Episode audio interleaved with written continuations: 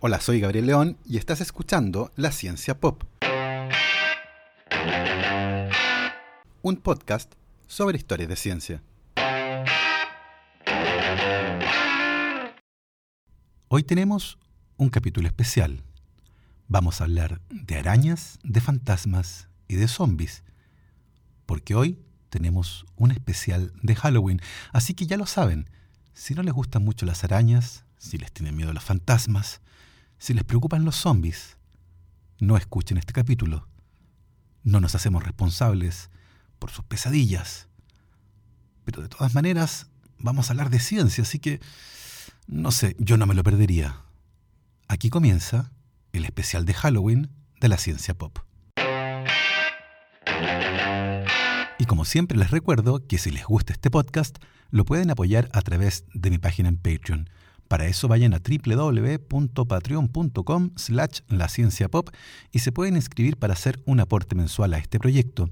Agradezco como siempre los aportes de Sebastián Toledo, Alberto Montt y Laura, Claudia D'Alenson, Diego Molina, Macarena Vergara, Pedro Maldonado, Hernán y Lucas Castillo, Chuchurex, Miriam Morales, Ana Lucía Luna, Cristian Subiabre, Fernanda Aguirre, Romina Mationi, Patricio Marileo, Simón Castillo Rideman, Diego Socias, Luciano Cisterna, Ricardo Yáñez, Fernando Montenegro, Matías van der Straten, Sergio Espinosa, Carlos Zamora, Francisco Soto, Manuel Morales, la familia Flores Noguer, Daniela Allendez y Fernando Rode.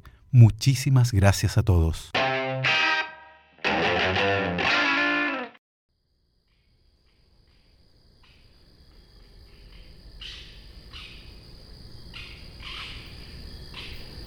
Hoy daremos un paseo por una típica casa embrujada. Los invito a apagar las luces, a sentarse en algún lugar cómodo y a disfrutar de esta historia en silencio.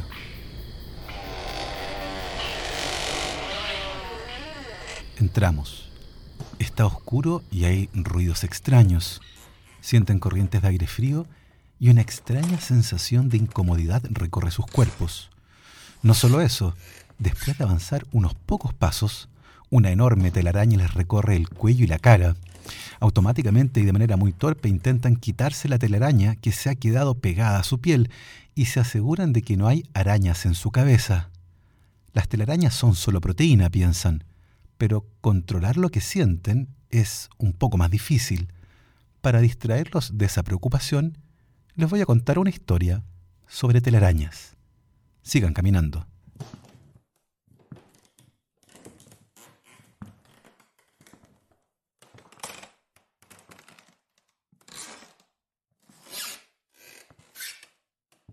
Es el año 1948 y los investigadores del Departamento de Zoología de la Universidad de Tübingen en Alemania, encabezados por el doctor Hans Peters, estaban interesados en entender cómo las arañas tejen su tela. Pero tenían un problema enorme.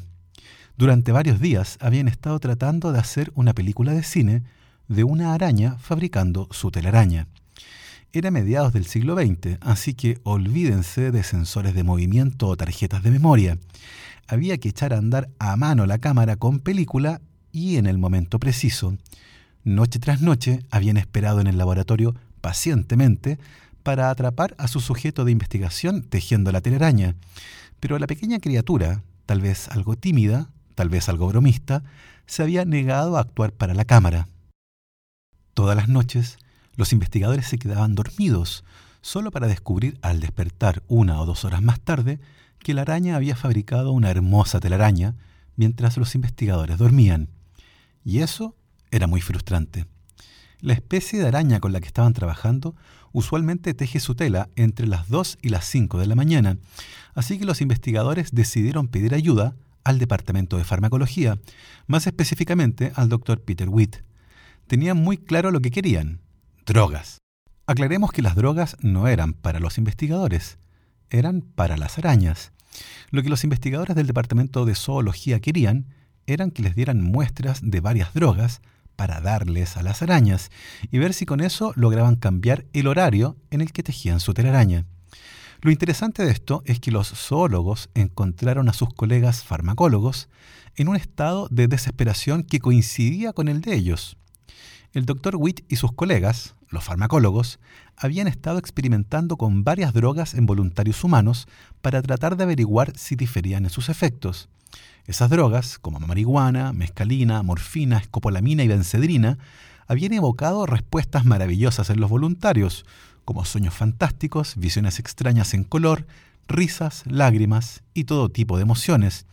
Pero los experimentos no habían dado ninguna respuesta a la pregunta sobre las diferencias específicas entre las drogas. Obviamente los farmacólogos no tenían idea de los efectos que estas drogas podían tener en las arañas, y con esa advertencia el doctor Witt les entregó muestras de las drogas que tenía en su laboratorio. A la mañana siguiente, los investigadores del Departamento de Zoología regresaron con noticias que, aunque bastante decepcionantes para ellos, eran muy emocionantes para los farmacólogos.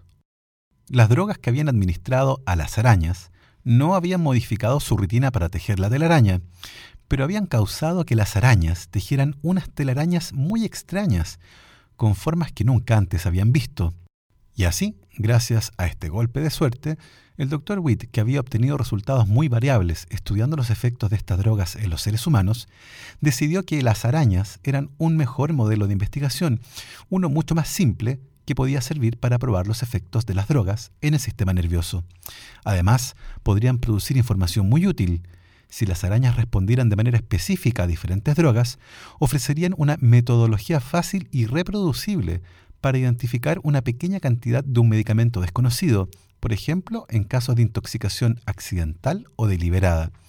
Una suerte de perito farmacológico que podría permitir la identificación de una droga a partir del patrón de la telaraña que tejiera cuando estuviera bajo la influencia de esa droga. Afortunadamente, el profesor Hans Peter y sus colegas del Departamento de Zoología tenían muchos datos sobre el patrón normal de las telarañas, incluidas las formas geométricas y tamaños, por lo que comenzaron una colaboración muy fructífera. ¿Cómo se administran drogas a una araña? Después de muchos experimentos, uno de los estudiantes del laboratorio de farmacología encontró una manera conveniente. Las drogas eran diluidas en agua azucarada, la que era inyectada en una mosca. Luego, la mosca era cortada por la mitad y se le ofrecía como almuerzo a las arañas, las que aparentemente disfrutaban mucho del agua azucarada, ya que todas las drogas que les ofrecieron de esta forma fueron consumidas. Eso o las arañas realmente disfrutaban las drogas. Varias de ellas tenían efectos peculiares.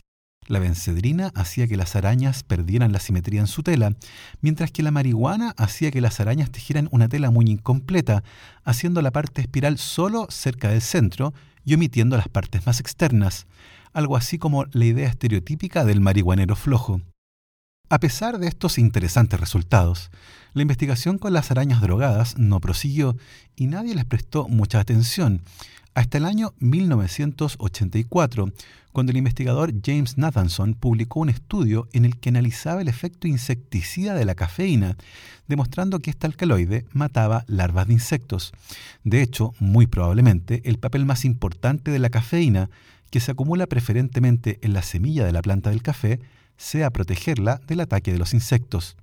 En el caso del té, la cafeína se acumula preferentemente en las hojas y no en la semilla, por lo que en ese caso la cafeína protege a las partes verdes de la planta. Si se están preguntando qué relación hay entre la teína presente en el té y la cafeína, les aclaro que se trata de exactamente la misma molécula, solo que las hojas de té acumulan menos cafeína que los granos de café.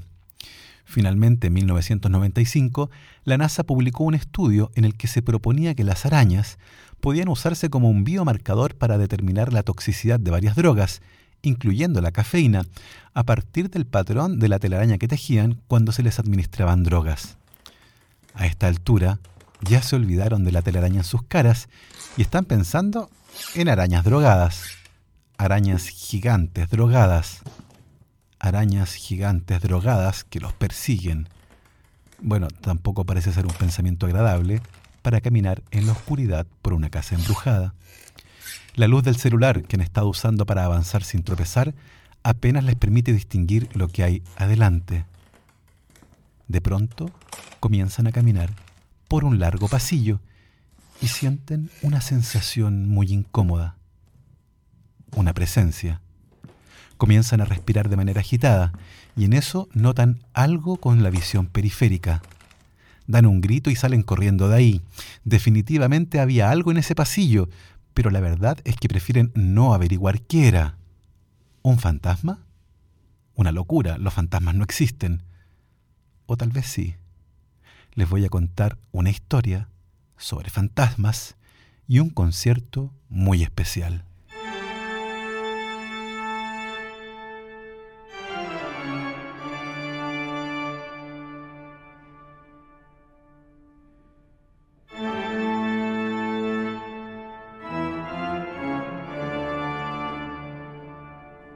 A principios de 1980, el ingeniero inglés Vic Tandy estaba trabajando en una empresa que fabricaba equipos anestésicos, de cuidados intensivos y de soporte vital, por lo que siempre había algún equipo haciendo algún ruido en una esquina del laboratorio en el que pasaba la mayor parte de su tiempo.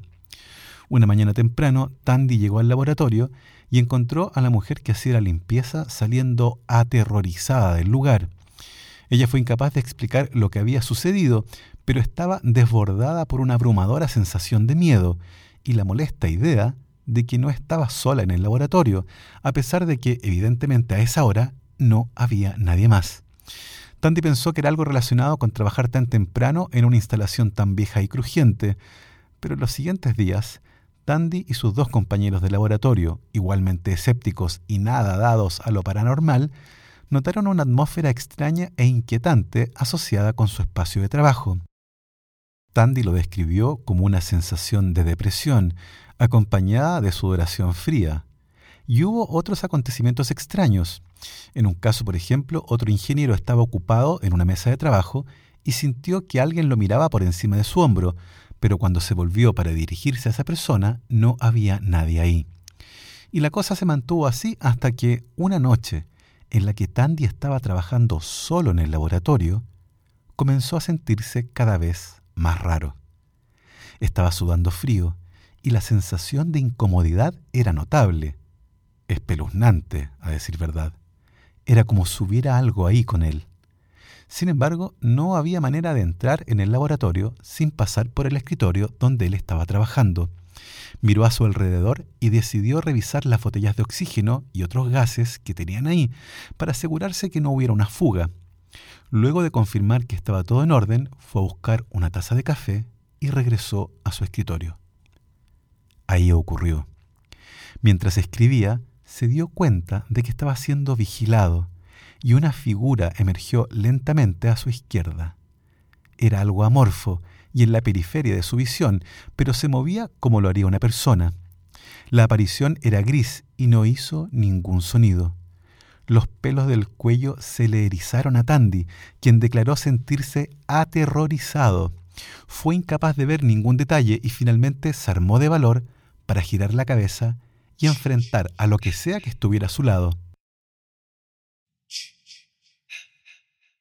Pero a medida que giraba la cabeza, la figura se desvanecía y finalmente desapareció.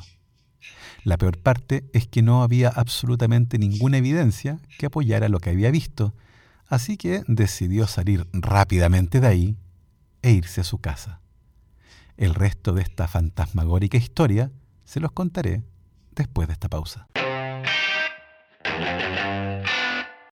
¿Ah? ¿Cómo? ¿Perdón? ¿Qué cosa? ¿Te cuesta mantener conversaciones en espacios ruidosos? Así es la vida de muchas personas que experimentan pérdida auditiva. El uso de audífonos permite a estas personas volver a escuchar sonidos que habían olvidado y les permite comunicarse de mejor manera, generando una mejora significativa en su calidad de vida. Si ves televisión con el volumen muy alto o te cuesta conversar en ambientes con ruido, tal vez estés experimentando pérdida auditiva. En Más Audio cuentan con la tecnología más avanzada y los más cómodos y modernos audífonos de origen alemán con los mejores precios del mercado, tecnología de punta y un servicio de primer nivel, en Más Audio te pueden ayudar a ti o a un familiar a volver a escuchar sonidos que ya no escuchas.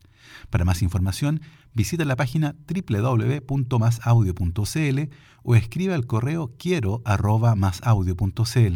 También puedes visitar sus páginas en Facebook o su tienda online en tienda.masaudio.cl y si mencionas a la ciencia pop, te darán un 5% de descuento en la compra de audífonos. No te lo pierdas.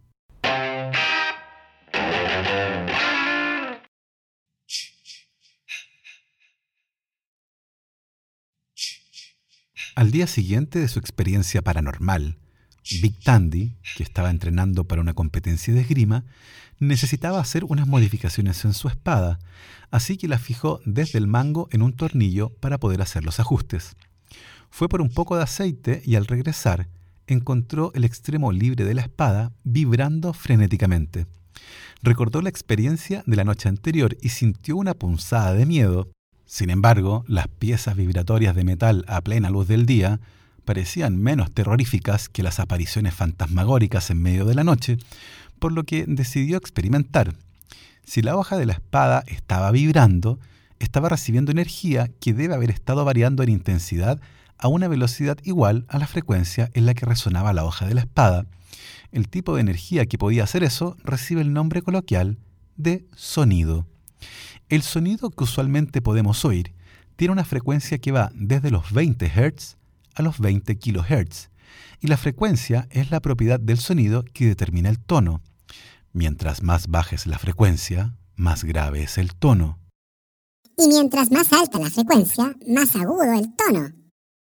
Si bien en el laboratorio de Tandy había mucho ruido de fondo, era posible que hubiera también sonido de baja frecuencia o infrasonido, sonidos que tienen una frecuencia menor a los 20 Hz y que Tandy o cualquier otro ser humano no podía oír, porque se encuentra por debajo del límite sensorial de nuestros oídos. Tandy decidió colocar la espada en diferentes partes del laboratorio y se dio cuenta que la vibración era mayor en el centro, cerca de su escritorio, pero la hoja de la espada no se movía si la colocaba cerca de los muros del laboratorio. Es importante entender que lo que llamamos sonido es causado por la vibración en la presión del aire que nos rodea y se representa gráficamente como una onda.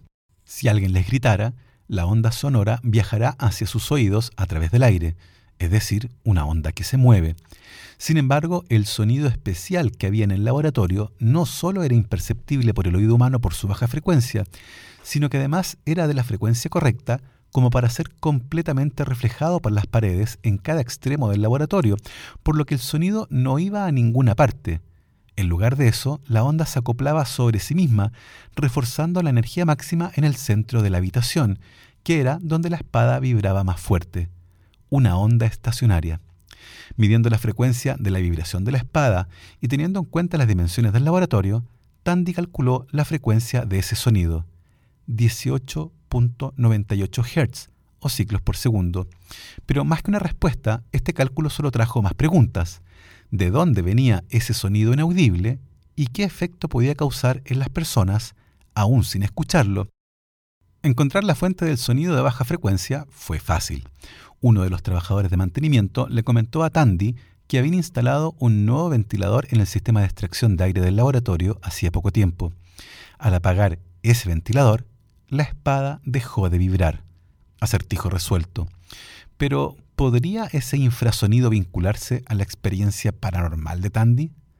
Resulta que los sonidos de baja frecuencia, los sonidos graves, muy, muy graves e imperceptibles para el oído humano, sí pueden sentirse en el cuerpo, aunque no los escuchemos. Pueden sentirse en la piel, en la cabeza y en los globos oculares, y existen varios casos de estudio que muestran que la exposición a estos sonidos puede causar desde una sensación de inquietud y malestar inexplicable, que en un caso hizo que los operarios de un laboratorio de radioquímica se negaran a trabajar por lo incómodo que les resultaba el lugar desde que se había instalado un nuevo extractor, hasta respuestas fisiológicas como sudoración, hiperventilación, mareos y problemas a la vista. Porque claro, los globos oculares pueden vibrar con frecuencias cercanas a los 18 Hz, generando problemas de percepción visual, como apariciones de figuras grises en la visión periférica. Fantasmas. Ese tipo de sonidos de muy baja frecuencia se pueden producir por corrientes de aire en pasillos largos, como el pasillo en el que estaban caminando cuando vieron ese algo que los asustó tanto, así como también en las cañerías viejas de algunas casas abandonadas. Uno de cada dos chilenos cree en los espíritus de acuerdo con una encuesta realizada el año 2016 y puede que muchos de ellos tengan esa idea producto de su experiencia personal. Tal vez hayan tenido un encuentro cercano con algo que pensaron era del inframundo, cuando muy probablemente haya sido algo terrenal asociado al infrasonido. El año 2003, psicólogos del Reino Unido decidieron poner a prueba la idea de que los sonidos de baja frecuencia pueden producir efectos emocionales en las personas e hicieron un experimento en un concierto con 750 asistentes. Para probar la hipótesis de que el infrasonido podía desencadenar sensaciones extrañas, los investigadores trabajaron con físicos para añadir notas silenciosas de frecuencias tan bajas que resultan imperceptibles para el oído humano en algunos pasajes del concierto. También entregaron cuestionarios a los asistentes para ver si alguna sensación inusual coincidía con los infrasonidos Finalmente, el público reportó un 22% más de experiencias inusuales durante esas piezas acompañadas de infrasonidos.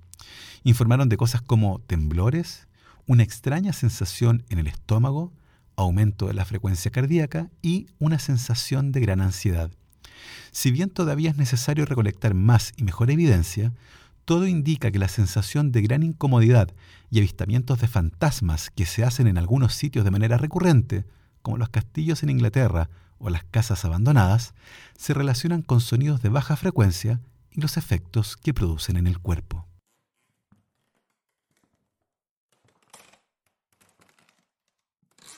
Ya se han recuperado del susto y siguen caminando por la casa. Los fantasmas no existen, repiten en su cabeza. El corazón ya no les palpita de manera acelerada y se les ha normalizado la respiración. Bajó la adrenalina Pasan por la cocina y siguen en dirección a un gran comedor, con una mesa dispuesta para 12 personas. En eso sienten un gruñido, casi imperceptible. Se paralizan. ¿Será un animal? ¿O tal vez un zombie? Después de todo, es una casa embrujada en Halloween. Y claro, los zombies no existen tampoco, ¿cierto? O tal vez sí, para tranquilizarlos, les voy a contar una historia de zombies y prepárense, porque para encontrar los ejemplos más siniestros de muertos vivientes no es necesario acudir a la ciencia ficción. En su lugar iremos a Brasil y nos aventuraremos profundamente en la selva amazónica.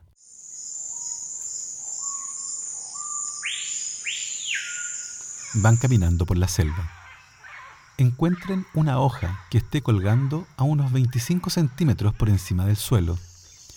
Ahora tomen esa hoja y miren debajo de ella. Si tienen suerte, encontrarán a una hormiga aferrada a la vena central de la hoja, con las mandíbulas sujetas firmemente ahí, como si su vida dependiera de ello. Sin embargo, la vida de esta hormiga ya ha terminado, y su cuerpo le pertenece al Ophiocordyceps unilateralis, el hongo de las hormigas zombies. Cuando este hongo infecta a una hormiga, crece a través del cuerpo del insecto, drenando sus nutrientes y secuestrando su mente. En el transcurso de una semana, obliga a la hormiga a abandonar la seguridad de su nido y a ascender por el tallo de alguna planta cercana. Detiene a la hormiga a una altura de 25 centímetros, una zona con la temperatura y humedad correctas para que el hongo crezca bien obliga a la hormiga a bloquear permanentemente sus mandíbulas alrededor de una hoja y a quedarse ahí esperando. Finalmente, el hongo extiende un filamento que emerge desde la base de la cabeza de la hormiga, una suerte de alien que crece llevando en la punta una cápsula llena de esporas. Debido a que la hormiga normalmente sube una hoja que sobresale muy cerca de su nido, las esporas del hongo caen directamente sobre la colonia de hormigas, las que serán convertidas en zombies también. La habilidad de este hongo para colonizar hormigas es superada solo por su habilidad para colonizar la cultura popular. Ophiocordyceps es el organismo detrás de los monstruos del videojuego The Last of Us y los zombies del libro The Girl with All the Gifts. También es la obsesión de David Hughes, un entomólogo de la Universidad Estatal de Pensilvania, que lo ha estado estudiando durante años. Hughes quiere saber exactamente cómo el hongo controla a las hormigas como si fueran marionetas, y sus últimos experimentos sugieren que es aún más macabro de lo que parece. Usando un tipo especial de microscopía, el grupo de Hughes pudo hacer un mapa tridimensional del hongo creciendo dentro de la hormiga. Cuando el hongo entra por primera vez en su huésped, se encuentra como células individuales que se distribuyen por el cuerpo de la hormiga, haciendo nuevas copias de sí mismas. Pero en algún momento esas células individuales comienzan a trabajar juntas. Se conectan entre sí mediante la construcción de tubos cortos que, conectados de esta manera, pueden comunicarse e intercambiar nutrientes. También pueden comenzar a invadir los músculos de la hormiga, ya sea penetrando las propias células musculares o creciendo en los espacios entre ellas. El resultado es una fibra muscular rodeada y drenada por una red de células fúngicas interconectadas. Esto es algo único de Ophiocordyceps. El equipo de Hughes descubrió que otros hongos parasíticos, que también infectan fatalmente a las hormigas, pero no manipulan sus mentes, no forman tubos entre células individuales y no se conectan formando grandes redes. Probablemente la parte más sorprendente de esta historia es que el hongo puede controlar a la hormiga sin tocar físicamente su cerebro, algo que consigue muy probablemente a través de la producción de una amplia gama de sustancias químicas que podrían influir desde lejos en el control de las funciones centrales de la hormiga. Las fuerzas enemigas invaden el cuerpo de un huésped y usan ese cuerpo para comunicarse entre sí e influir en el cerebro desde lejos. Hughes cree que el hongo también podría ejercer un control más directo sobre los músculos de la hormiga, controlándolos literalmente como un titiretero controla una marioneta. Una vez que una infección está en marcha, las neuronas en el cuerpo de la hormiga, las que dan su control cerebral sobre los músculos, comienzan a morir. Hughes sospecha que el hongo se hace cargo, liberando sustancias químicas que obligan a los músculos de las patas de las hormigas a contraerse. Si esto es correcto, entonces la hormiga termina su vida como prisionera en su propio cuerpo, su cerebro todavía está en el asiento del conductor, pero el hongo tiene el volante. Una historia fascinante de zombies en la naturaleza. Ejemplos hay muchos, y el caso de las hormigas y Ophiocordyceps unilateralis es solo uno de ellos. Les contaría más historias de zombies, pero es casi medianoche y hay que volver a casa. Eso si es que logran encontrar la salida de esta casa embrujada. Bueno, eso es todo por hoy. Espero que hayan disfrutado este especial de Halloween, donde revisamos algunos aspectos terroríficos e interesantes, evidentemente relacionados con la ciencia del miedo. Si quieren profundizar, recuerden que en este podcast ya tenemos publicado hace un tiempo un capítulo especial sobre el miedo. Yo los dejo hasta aquí. Recuerden que nos escuchamos la próxima semana. Me encuentran en redes sociales como arroba Gabo Tuitero, tanto en Twitter como Instagram. Y como siempre, recuerden lavarse las manos, usen su mascarilla y que la ciencia los acompañe.